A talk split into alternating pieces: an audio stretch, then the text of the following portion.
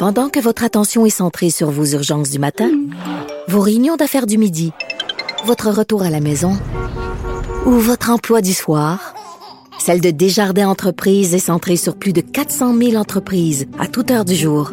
Grâce à notre connaissance des secteurs d'activité et à notre accompagnement spécialisé, nous aidons les entrepreneurs à relever chaque défi pour qu'ils puissent rester centrés sur ce qui compte, le développement de leur entreprise. Un adolescent de 17 ans poignardé. Une autre femme assassinée. Il est visé par des allégations d'inconduite sexuelle. Les formations politiques s'arrachent le vote des familles. Comment faire fructifier votre argent sans risque? Savoir et comprendre les plus récentes nouvelles qui nous touchent. Tout savoir en 24 minutes. Avec Alexandre Morin-Villouellette et Mario Dumont. En manchette dans cet épisode, ingérence chinoise dans les élections. Les oppositions à Ottawa demandent une enquête publique. Dans la même foulée, Ottawa interdit TikTok sur les téléphones du gouvernement dès demain. Étude, les réseaux sociaux peuvent être extrêmement dangereux pour les jeunes. Ron DeSantis, gouverneur de la Floride, instaure une loi pour supprimer les privilèges de Disney en Floride. Ils sont trop woke à son goût. Tout savoir en 24 minutes. Tout savoir en 24 minutes. Bienvenue à Tout savoir en 24 minutes. Bonjour Mario. Bonjour. Alors c'est cette histoire d'ingérence chinoise qui continue d'avoir des répercussions en politique fédérale aujourd'hui après qu'il y ait déjà eu la semaine dernière là, des voix du côté du Service canadien du renseignement et de sécurité, le SCRC et SCRS, pardonnez-moi. On a aujourd'hui l'NPD, le Bloc québécois également qui réclame tous deux une enquête publique sur l'ingérence de la Chine dans les élections. Semaine dernière, euh, Justin Trudeau vendredi avait décidé que qu'on avait assez d'informations du côté des parlementaires qu'en commission ce serait suffisant, mais il manque quand même beaucoup de détails dans ces histoires. Puis on a appris d'autres choses en fin de semaine, là, parce que là, c'était le Globe and Mail qui avait poursuivi l'histoire jusqu'à maintenant depuis dix jours. Mais en fin de semaine, c'est le réseau Global là, qui nous ajoute toute cette histoire que finalement, ben, le Parti libéral serait... C'est le Parti libéral lui-même qui est mêlé à l'ingérence. Il y a le député de Don Valley North, Andong, oui. euh, qui a été, lui, aidé d'une certaine manière par le consulat chinois. Écoute, c'est un peu, un peu semi-humoristique, même si c'est pas drôle, là, mais oui. les, les, deux autobus de personnes âgées, puis il y avait le nom. On leur avait écrit le nom du bon candidat sur le bras. Pour pas, qu'ils oublient de, de voter pour cette dire personne pas qu'ils se trompent. Oui, mais c'est certain que c'est des preuves qui sont euh, des preuves du moins des allégations qui sont assez solides. Merci. On parle aussi du service canadien du renseignement de sécurité qui aurait exhorté là les hautes instances du Parti libéral d'annuler la candidature de monsieur Dong et on aurait tout Eux simplement refusé. de l'écoute électronique. Mais là aujourd'hui, monsieur Trudeau a encore défendu monsieur Dong. Euh, mais là ça se passe, ça se passe. à- C'est plus juste qu'il y a de l'ingérence là qui, qui arrive dans la campagne. C'est que ça se passe à l'intérieur du Parti libéral et c'était à l'élection de 2019. Et donc là, on dit, OK, ça a été l'inaction en 2019, qui fait que là, dans l'élection de 2021, il y a eu de l'ingérence peut-être dans... On parlait de neuf comtés, maintenant on parle plus de 11 comtés. Oui. Le problème grossit tous les jours. Oui, puis c'est c'est certain qu'il y a des inquiétudes à avoir, puis qu'une commission d'enquête publique permettrait de mettre la lumière là-dessus. Est-ce que c'est une question de temps, selon toi, que Justin Trudeau finisse par en Ouais, déclencher je une? sais pas s'il va faire ça, mais il va devoir faire, à mon avis, il n'y a pas aucun doute, il va devoir faire quelque chose. Il va devoir montrer qu'il prend au sérieux la situation de l'ingérence euh, chinoise dans nos élections. Rapidement, nouvelle de dernière heure également en politique fédérale. Ottawa et l'Alberta se sont entendus sur les transferts de santé, euh, investissement de 24,18 milliards sur 5 ans, euh, sur 10 ans, pardon, pour l'Alberta. Donc, ça va faire partie de ce nouvel accord bilatéral signé entre le gouvernement fédéral et les provinces. Déjà qu'on savait qu'on s'entendrait avec l'Ontario, là, c'est l'Alberta, le front, front commun des, des provinces, Ouais, est morcelé. Donne, donne-leur une semaine, il va rester juste le Québec, là. Ouais, ça se pourrait. Après ça, il va falloir que, que François Legault aille Ah, ben, négocier lui-même. Il va signer, tu sais, je veux dire. Moi, je pense que le gouvernement du Québec, ils vont juste jamais accepter de, de, de soumettre, la remplir les petits documents. Mais en bout de ligne, ils vont signer aussi, là. À- toujours à Ottawa, on va interdire à partir de demain l'installation de TikTok sur les téléphones du gouvernement et même effacer les applications qui seraient déjà installées. On dit avoir fait un examen et la dirigeante principale d'information du Canada a déterminé que ça posait un risque inacceptable pour la vie privée et la sécurité des gens qui l'utiliseraient donc dans la catégorie des fonctionnaires fédéraux. On veut pas compromettre les renseignements, ce qu'on dit sans avoir de preuves nécessairement que ça a déjà été le cas par le passé d'avoir du vol de données ou autre autres du côté de TikTok, on dit qu'il y a quand même toujours cette option-là qu'on laisse ouvert un système pour une brèche de sécurité qui pourrait être utilisée de manière Je pense qu'on a, ultérieure. on a une double crainte. là. C'est qu'est-ce que la Chine fait avec les informations qu'on lui transmet via TikTok? Puis la deuxième crainte, c'est est-ce que ça devient, est-ce que l'application TikTok devient une brèche de sécurité, que quelqu'un de malveillant, puis comme l'application appartient à la Chine, on est inquiet, rentre dans ton téléphone par ce chemin-là. là. C'est la, la double inquiétude. C'est- je- Répète-moi comment t'as dit ça, là, tu sais, la- la- au Canada, là, ils ont évalué la sécurité ou la On dit que ça pose un risque inacceptable pour la vie privée Ouais, et ouais. la sécurité, mais après ça, on dit que pour le grand public, la décision d'utiliser TikTok relève d'un choix personnel. Oui. Non, mais la- c'est juste, moi, je me demande, est-ce que le Canada a vraiment fait l'analyse que tu viens de nous lire? Ou le Ouh. Canada a juste imité les États-Unis puis l'Union européenne, l'Europe qui le fait depuis quelques jours, les États-Unis depuis le début de l'année. Ouais. Est-ce que le Canada aujourd'hui dit juste, en bon anglais, me too? Oui, parce que la semaine dernière, là, le commissaire de la protection à la vie privée du Canada et les trois bureaux, autres bureaux provinciaux, dont celui du Québec, là, ont annoncé le déclenchement d'une enquête sur TikTok. C'est la même journée où justement le Parlement européen décidait d'interdire TikTok. On n'aura pas vraiment entendu les résultats de l'enquête, comme tu le dis. Mais- on l'a déclenché Québec- puis on l'a interdit. À Québec, c'est que François Legault sur TikTok, euh, Dominique Anglade y était, je pense. Sonia que- Lebel. Sonia Lebel est très active. euh, Jean-François Roberge, euh, c'est sûr. Dans Québec solidaire aussi. Québec solidaire sont très actifs. Et ça permet de rejoindre. Je pense que Marc. Tanguay y est aussi. Oui, oui, absolument. C'est devenu un incontournable des, des médias sociaux. Et là, quand on parle des, des Jack Meeting? Ouais, mais là, Jack Meeting, il sera pas visé que- par ça. Ben c'est un élu fédéral. Il y a moi, il y a un téléphone fourni Ouais. par l'État canadien. Ben, à moins qu'il continue avec son téléphone personnel ou que le parti fournisse un téléphone, mais. Euh, Mais la question se pose quand même. Non, non, mais moi, je serais pas surpris qu'il débarque tout simplement que la logique pour lui soit de dire, bon, mais si c'est jugé non sécuritaire par mon gouvernement, euh, je vais tout simplement débarquer de TikTok, là. Ouais, parce qu'à ce moment-là, ce sera le, le- le prix à payer. Est-ce qu'on veut justement avoir une apparence de, de pouvoir créer une brèche de sécurité vis-à-vis ben, toutes les personnes, tous les plus jeunes, les futurs électeurs ou jeunes électeurs qui pourraient être rejoints sur TikTok? Ça va peut-être être un pari risqué là, de Mais ça marchait, là. Pour rejoindre les jeunes Ben oui. électeurs.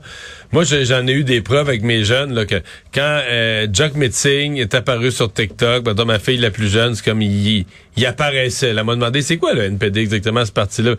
Pour elle, elle l'avait, il existait pas, c'était une élection entre les deux autres, entre les libéraux et les conservateurs, puis un peu le bloc.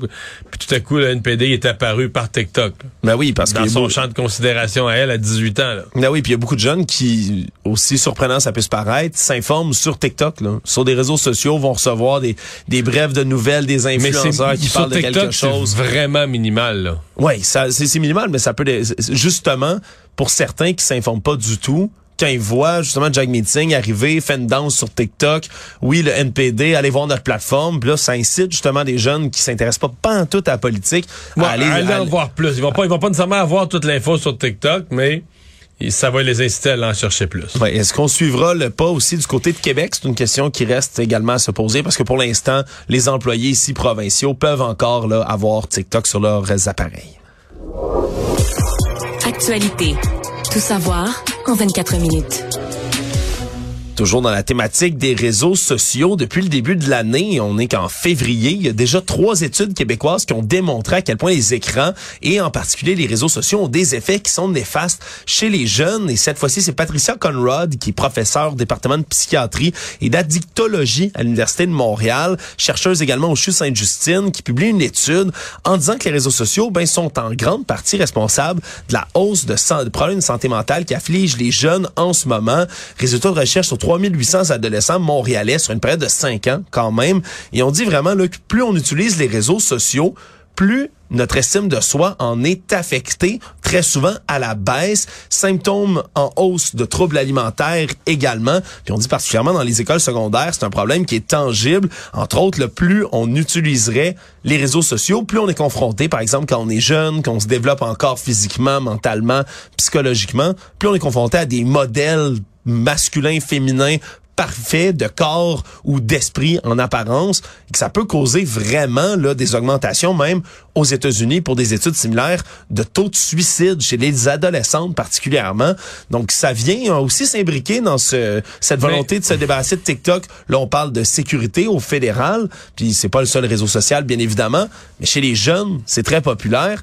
Il y a plus qu'un problème là, qui vient s'illustrer. Ouais, ouais. Mais euh, moi, je veux dire, là, les parents voient ça, des reportages comme ça, puis ils disent, OK, ouais, c'est bien beau, mais on fait quoi?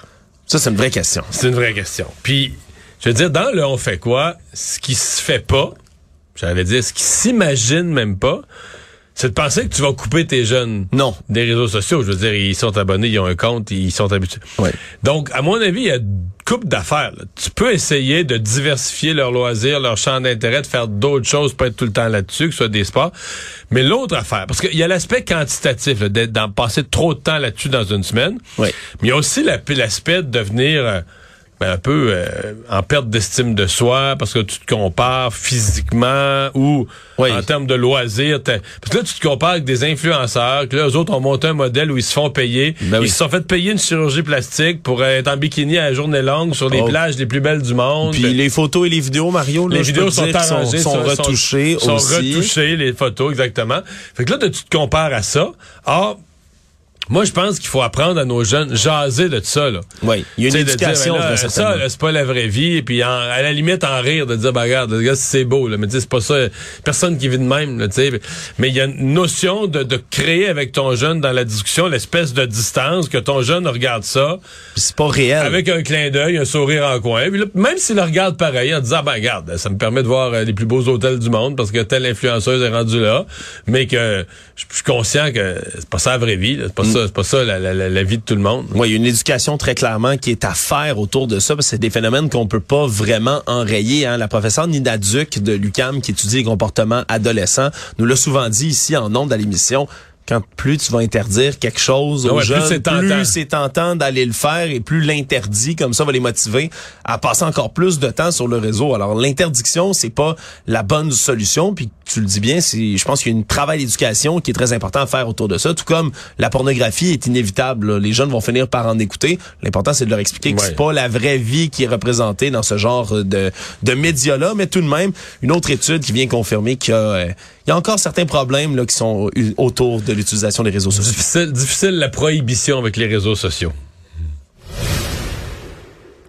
Ça a brassé aujourd'hui à Québec, Albin. Québec et Outre-mer. Ouais, parce Québec que et en Belgique. L'un des principaux intéressés, le chef du Parti québécois, Paul Saint-Pierre Plamondon, qui est en Europe en ce moment et qui a envoyé une lettre à euh, Monsieur François Legault en lui demandant une commission spéciale sur l'avenir du Québec, en disant qu'on a besoin là, de faire le point sur le futur de, de la nation québécoise, ce qui a été rencontré par un refus rapidement de François Comparable à la commission Bélanger-Campo. Oui, exactement. Dont tu te souviens très bien. Oui, parce que Ah, ben j'étais extrêmement t'étais pas né. Non, ouais, c'est vrai, t'étais vrai. pas né. Il y a quelques événements comme ça que j'ai Moi, j'étais président des jeunes libéraux à ce moment-là, quand T'avais même. quel âge?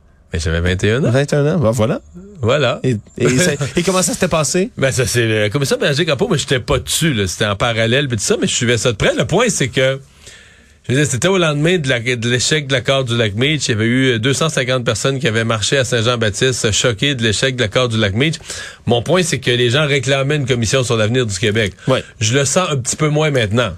Quand Paul Saint-Pierre Plamondon demande une commission sur l'avenir constitutionnel du Québec, je sais pas si c'est. Je crois que lui, politiquement, euh, c'est pour mettre en relief que Legault a vécu des échecs dans le Canada, puis qu'il faudra en parler. Je sais pas jusqu'à quel point monsieur, madame, tout le monde, c'est L'enjeu du moment, Ouais, là, ouais, de la ouais, semaine. ouais, ouais, ouais. Et c'est comme ça que l'a décrié le François Legault en disant avoir fait, lui, depuis 2018, toutes sortes de gains au niveau euh, d'Ottawa, être allé chercher, entre autres, la nomination des juges, des services de garde, l'aéronautique, etc. Mais euh, Paul Saint-Pierre Plamondon, lui, qui s'est montré déçu par Twitter aujourd'hui depuis la Belgique, comme il le dit, aurait aimé ça, pouvoir avoir des discussions, entre autres, lui, évidemment, met en relief les échecs, au contraire de François Legault. On parle des transferts de santé, de l'immigration, du chemin Roxham, les droits en langue française et autres. Donc, une petite altercation comme ça, même si l'Assemblée nationale est en relâche là, en ce moment. Il y a personne qui siège au Salon Bleu. Mais ça continue à s'obstiner sur le, sur le champ de bataille des réseaux sociaux, encore une fois, Mario. Tout savoir en 24 minutes. Aujourd'hui, on a confirmé ce nouveau complexe à l'aéroport de Saint-Hubert en collaboration avec Porter Airlines, une facture de 200 millions pour ce grand, cette grande augmentation de l'aéroport qui permettrait, on dit, d'accueillir annuellement plus de 4 millions de passagers. Et là, on parle de vols qui vont aller ailleurs dans le Canada, Vancouver, Calgary, Halifax, Toronto. Vers la fin de 2024, on veut pouvoir entreprendre ces vols-là un peu partout parce qu'on peut pas aller à l'international aucun autre endroit. Ça, c'est l'exclusivité des contrats avec Trudeau. Oui, parce que- L'aéroport Montréal-Trudeau. Exactement. Le bail avec Transport Canada de l'aéroport de Montréal interdit les autres vols internationaux, mais tout de même, on veut quand même créer tout un engouement pour un aéroport de... Avec un hôtel. Non, non, mais c'est un gros investissement à Saint-Hubert et sincèrement, euh, depuis le dernier vol à Mirabel, qui doit remonter à la fin des années 90, je pense 97, euh, il, il- ah, Dorval a tout. là. Tu sais, L'aéroport euh, Pierre-Éliott Trudeau a tous les vols. En fait, Saint-Hubert a des vols, mais c'est des vols nolisés. Il faut être tu sais, ton, ton charter, ton propre avion, Ouais. ou encore que tu, tu te loues un avion privé, ou encore du cargo, de- des activités très précises qui se font à Saint-Hubert. Mais Tu peux pas réserver de billets en ligne non, les et billets, t'achètes des billets en ligne, là, tout part de Montréal-Trudeau. Alors là, c'est la première fois, 25 ans plus tard, en fait, ça va faire 27 ans en 2024, qu'on revient à Montréal avec deux aéroports, comme dans plusieurs villes de- d'Europe, où tu as le grand aéroport international, mais tu as un plus petit aéroport avec des vols à meilleur marché, qui fait des vols locaux plus proches. Euh, c'est sûr qu'ici, à cause de la géographie, Boston, New York, Philadelphie, euh, tout ça est assez proche. Là. Ouais, puis ça serait tentant d'avoir euh, les vols légal, internationaux. euh, c'est pas, c'est pas possible légalement. Mais on peut que- parier que l'aéroport de Montréal ne, ne laissera pas partir son, son exclusivité ne sans, laissera euh, pas sans aller, combattre. mais est-ce que, si ça va bien, est-ce que l'aéroport de Saint-Hubert et la compagnie Porter pourraient éventuellement se battre pour le droit de faire à partir de Saint-Hubert certains vols vers les États-Unis? En tout cas, c'est certainement une question qui se pose. Mais, c'est une bonne nouvelle, puis pour Porter qui veut donner des avoir des billets pas chers vers Toronto, on se comprend que les frais aéroportuaires sont très élevés à l'aéroport Trudeau. Alors là, vont se faire charger pour chaque vol, vont avoir des frais aéroportuaires bien moindres. Ouais. Il va y avoir aussi un côté plus simple. C'est un moins grand, moins gros aéroport, un moins grand stationnement. Probablement que le stationnement va être bien moins cher. Ouais. Donc, euh, pour aller prendre l'avion, ça risque d'être plus convivial. Oui, pour certains déplacements. Et je parlais d'ailleurs dans le Canada, mais aussi ailleurs dans le Québec. hein, on veut offrir vraiment là, ces vols Ça va devenir un Parce que un Porter s'associe avec Pascan, la compagnie québécoise. Donc, euh, Exactement, pour offrir ces fameux vols régionaux. Là, on se souviendra du gouvernement Legault qui les a plafonnés à 500 dollars pour se rendre un peu partout là autour du Québec. Il y avait beaucoup de billets qui restaient très chers autour de ce 500 dollars-là. Est-ce que ça va aider aussi à réduire certains frais des vols un peu partout au Québec? Ça pourrait être intéressant. ça va être à suivre. Des toutes nouvelles données du ministère de l'Environnement révèlent que les voisins de la fonderie Horn à Rouen-Noranda respirent pas seulement de l'arsenic, hein, ce poison qu'on retrouve dans l'air en faible quantité, mais également que c'est l'endroit au Québec toutes catégories confondues, où l'air est le plus souvent de mauvaise qualité.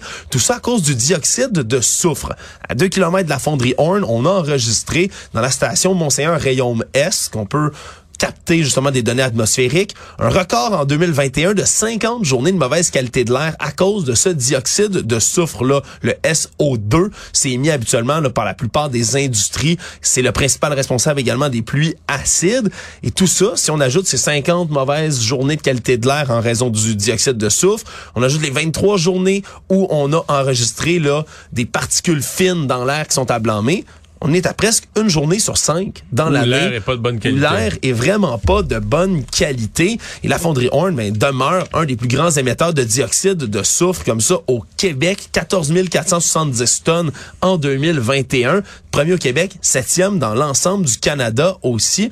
Et ça amène encore une fois d'autres données. On comprend que l'arsenic dans l'air, c'était extrêmement préoccupant, surtout cet été. Gros dossier à Rouen-Noranda. Mais là, qu'il y ait en plus d'autres polluants dans l'air, ça vient complexifier le dossier un peu. On se comprend que la compagnie, la fonderie Horn, est sous haute pression. Euh, oui, de la communauté là-bas, mais du gouvernement aussi, euh, pour modifier ses, modifier ses pratiques. En même temps, t'sais, la dernière élection dans le comté a un peu agi comme quasiment comme référendum sur la fonderie Horn. Ouais. Puis la candidate de Québec solidaire avait misé sur le fait on va être dur avec la fonderie Horn, puis euh, quasiment ben si elle ferme, elle fermera. Et puis la population, euh, oui, veut que ça se règle les problèmes de qualité de l'air, mais la population tient quand même aux endroits localement. Donc il va falloir trouver des solutions. Mais qui, qui est pas la fermeture de la de la fonderie. C'est pas ça que les gens veulent. À moins que, à moins qu'il n'y ait rien à faire technologiquement pour la rendre moins polluante. Économie.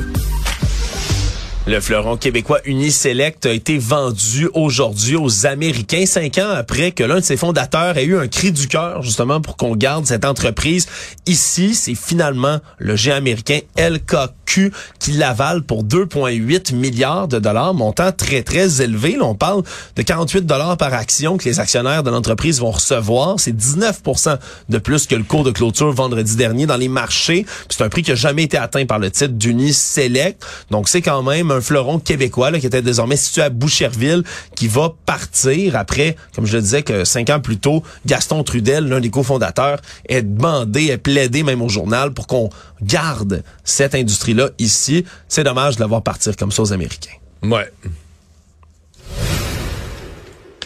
On a parlé souvent d'Amazon dans les dernières semaines, comme quoi ce serait un, employeur qui est décrié, entre autres, par les syndicats, mais également des employés d'Amazon qui ont décidé de dénoncer leurs conditions de travail en disant que c'est extrêmement suivi, qu'on tient, on prend en compte de leur, euh, leur pause à la salle de bain pour aller au petit coin, par exemple, qu'on les surveille en permanence. Et là, euh, il y a une américaine, une livreuse d'Amazon dans leur camion qui font euh, toutes les rues, qui vont porter les colis, qui, elle, sur TikTok, encore une fois, justement, a dénoncé un peu certaines pratiques auxquelles elle est soumise, entre autres, en question de surveillance. Et on se rend compte que simplement dans le petit camion de TikTok, euh, pas de TikTok, mais plutôt d'Amazon, hein. ben, il y a vraiment beaucoup de surveillance. Ça explique entre autres ben, qu'il y a des caméras installées partout autour de la camionnette à l'extérieur qui permettent de savoir s'il y a des véhicules qui sont très proches. Mais que si elle colle un peu trop un autre véhicule, bien, il y a des avertissements qui entrent à son dossier chez Amazon directement. Si elle met pas assez souvent sa ceinture de sécurité, on calcule le nombre de fois où elle va clipper sa petite ceinture. Si elle fait pas le même nombre de fois qu'elle a d'arrêt théoriquement, elle a une note à son dossier également. On dit que là, après ça, c'est des caméras qui la filment pendant qu'elle conduit qu'elle peut même pas prendre un café pour boire parce que ça, c'est considéré comme distraction au volant. Si elle souhaite boire une bouteille d'eau, un café, un jus en conduisant son véhicule, faut qu'elle gare sur le côté de la route pour après ça Ben prendre voyons. une gorgée, sinon c'est une note à son dossier. Je te le dis Mario, tout est surveillé, semble-t-il la vitesse là, Ils prennent en compte les limites de vitesse partout, ça dépasse de plus que 10 km/h. Une, une note à ton dossier également. Donc, ça, ça illustre un peu à quel point mais, c'est des employés qui sont surveillés. Là. Je verrais pas des camionneurs d'ici, par exemple, accepter d'être euh, filmés au quotidien tout le long de leur déplacement. là. Mais ça marche. Je veux dire, c'est c'est ça qui est fou, c'est que tu dis Amazon. Amazon, là, c'est l'antipode de, mettons, nos systèmes publics comme le système de santé. Oui. Nous autres, on a des systèmes qui sont entièrement basés sur la convention collective des employés, avec un respect bien limité pour le patient, qui des fois attend, pas de service. Amazon, c'est tout, tout, tout, tout sur le client, c'est livré, c'est à l'heure, tout marche. Peut-être qu'à l'autre extrême, on a... euh, Ça va pas on très bien pour les peu- employés. Assez peu sur le respect des employés, c'est ça. Le monde.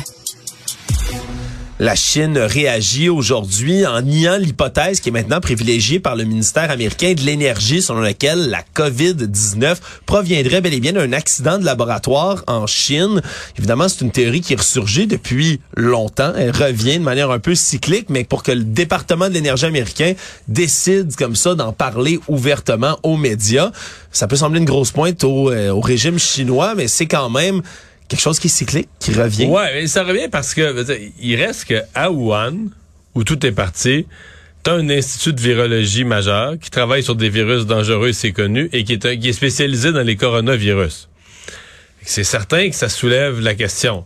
Mais la plupart des experts qui regardent ça, disent ça a toutes les caractéristiques de transmission de l'animal à l'humain, un classique des virus.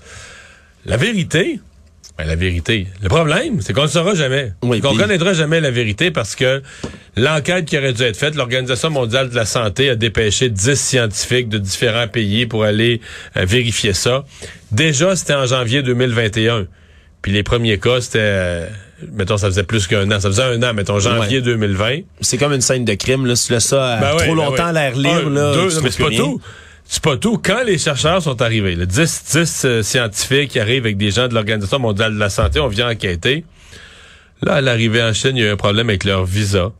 Fait qu'ils n'ont pas pu aller enquêter tout de suite. Ils ont ni plus ni moins qu'enfermés dans un hôtel slash prison. Ouais, c'était douteux un tout petit Fait peu. fait ça l'état d'esprit, t'es un enquêteur, mais comment t'arrives avec pas de confiance, puis pas de...